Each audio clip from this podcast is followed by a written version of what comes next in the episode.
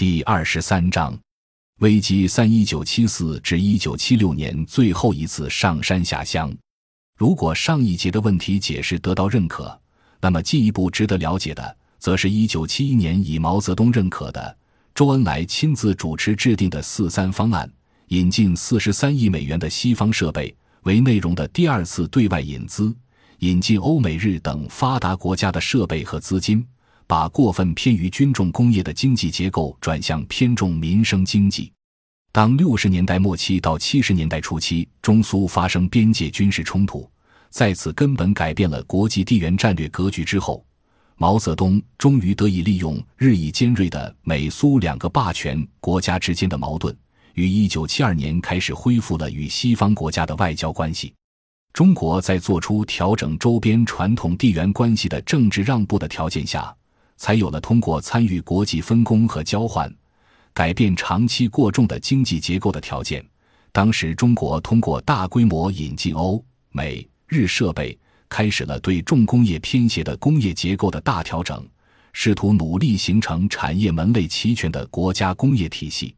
至此，人们可能会隐约意识到，始于1972年的以第二次引进国外设备、技术和管理为主要内容的国家经济结构调整。竟然于一九六三年不得不让位于三线建设，而不幸胎死腹中的第三个五年计划殊途同归。当年的人们不可能有今人的问题意识，最让他们感同身受的是农轻重比例协调带来的好处，如同人们后来感受到改革开放的好处一样。大规模引进西方化肥设备和化纤技术，使中国农业产量由于一九七二至一九七四年。化肥产量翻番而增加，城市人口也第一次有了的确良服装、尼龙丝袜和洗衣粉，然后就是电视、洗衣机和冰箱这新三大件消费品的问世。七十年代的这第二次对外引资与五十年代的最大不同还在于，不再有当年的战略合作条件下的特殊优惠。与苏联结盟时期，苏东国家派来大批专家和技工，从图纸到工具的手把手。传帮带在很大程度上节省了技术和管理成本，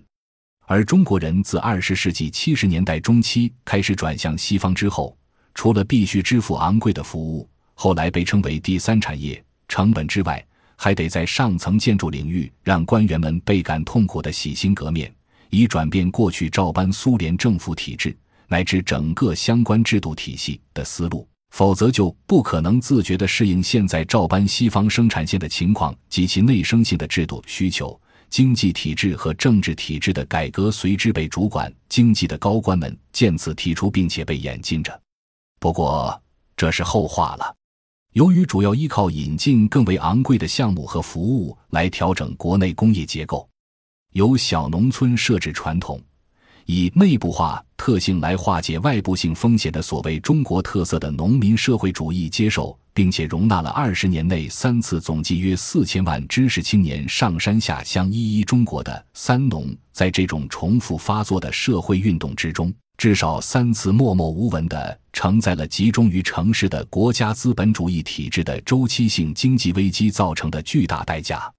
一九七六年，毛泽东去世。后任者无论谁遭遇到城市经济危机，都不可能再像他那样三次向农村送去成于上万的城市失业群体。所以，如果以毛泽东去世为时点来看，此后的城市经济危机一般都在城里硬着陆，除了1979至1980年和2008至2009年这两次危机以外。本章已经播讲完毕，感谢您的收听。喜欢请订阅专辑，关注主播，